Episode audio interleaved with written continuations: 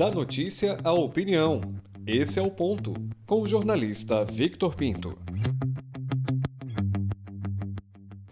Olá. O cancelamento dos debates nas emissoras de televisão é uma lástima.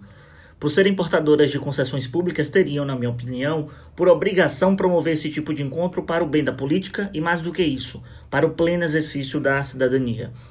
A esdrúxula desculpa de culpar a pandemia do novo coronavírus é questionável, pois tivemos o exemplo da Band Bahia, que, com todos os protocolos possíveis, pôde colocar à disposição do público eleitor um confronto de ideias, mesmo em um grau enfadonho.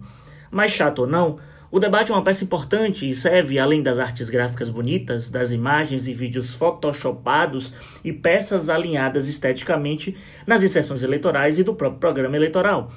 Acompanhar uma eleição só pelas redes sociais incorre no risco de somente ser colocado disposto a nós, eleitores, aquilo que os marqueteiros e assessores querem que vejamos. O debate é uma arena, é algo mais amplo, é quando a oratória do candidato que quer chegar no cargo máximo da política local tem que saber argumentar na bela prática da retórica e convencer o voto daquele indeciso, daquele seguidor na busca de formar sua opinião. Especificamente em Salvador, a recente notícia da não realização dos, de dos debates pela Record, Bahia e pela TV Bahia, seguindo orientações nacionais, foi desanimadora. Outras cidades, como Conquista, Juazeiro, Itabuna e Feira de Santana, também foram impactadas com a decisão. Isso só prejudica o processo. Se de fato fossem emissoras não realizadoras desse tipo de produção, menos mal, mas possuem certa tradição.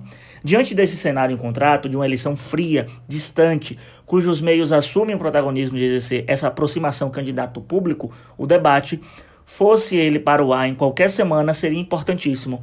Às vezes, nem tanto ao vivo do programa em um dia e horário específicos que importasse, mas a repercussão vinda disso ainda sobre a capital baiana, soa estranho e abre margem para as teorias das conspirações, como eu ouvi de um candidato haver alguém por trás desses cancelamentos. Será?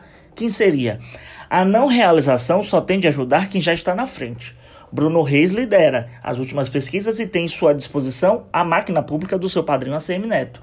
Será que foi esse o nome que Isidório e sua vice Eleusa Coronel, vice-líder na pesquisas, querem acusar, não quero crer nesse tipo de ilação, mas além das teorias ou do próprio Corona, o formato ficaria desgastado com a quantidade de candidatos, mesmo aqueles convidados só pela força da lei. Isso não agradaria, em tese, a audiência da massa e nem conquistaria patrocinador, como alguns outros políticos quiseram insinuar. Certo é, se com debate já estava ruim, sem debate ficará ainda pior. Eu sou Victor Pinto e esse é o ponto.